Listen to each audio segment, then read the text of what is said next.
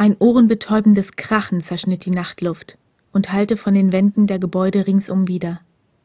Das Feuerwerk hatte begonnen, doch Takeda sah nicht einmal zum Himmel auf. Er hatte sich auf eine der Bänke nahe der Bibliothek zurückgezogen, fernab des Trubels, fernab der Lichter. Er hatte den Kopf in die Hände gestützt, kein Bild vor seinem inneren Auge.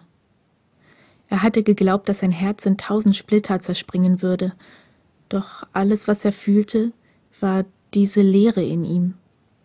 Alles war fort, seine Wut, sein Kummer, sein Selbst. So war es also. Er war die ganze Zeit über nur ein Lückenbüßer für Hirakawa gewesen.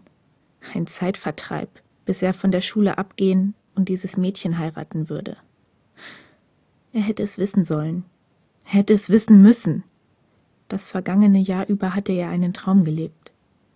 Wie hätte so eine Beziehung auch eine Zukunft haben sollen? Hätte es wissen müssen. Takeda konnte das Gewicht der Silberarmbänder in seiner Hosentasche spüren. Von Minute zu Minute schienen sie schwerer zu wiegen, ihn zu Boden ziehen zu wollen. Irgendwann verstummte die Welt um ihn her. War das Feuerwerk vorüber, lag der Campus nunmehr verlassen da. Erst jetzt stemmte sich Takeda auf die Füße, trugen seine Beine ihn langsam in Richtung der Wohnheime davon. Sein Weg führte ihn an dem großen Springbrunnen vorbei, der vor den Toren des Hauptgebäudes in sich ruhte. Man hatte ihn für die Nacht abgestellt. Ohne dass sich Takeda bewusst dazu entschieden hatte, trat er an den Brunnen heran und blickte auf sein ruhiges Wasser hinab. Der halbe Mond spiegelte sich darin, doch sein eigenes Gesicht konnte Takeda nicht erkennen. Vielleicht hatte ihn das Nichts, das ihn von innen heraus aufzufressen drohte, tatsächlich mit sich fortgerissen. Wieder spürte er das Gewicht in seiner Hosentasche. Die Armbänder.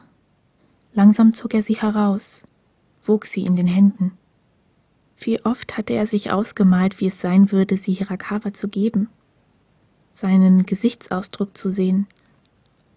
Langsam streckte Takeda den Arm aus und hielt inne. Nun würde es niemals geschehen. Dann öffnete er die Hand.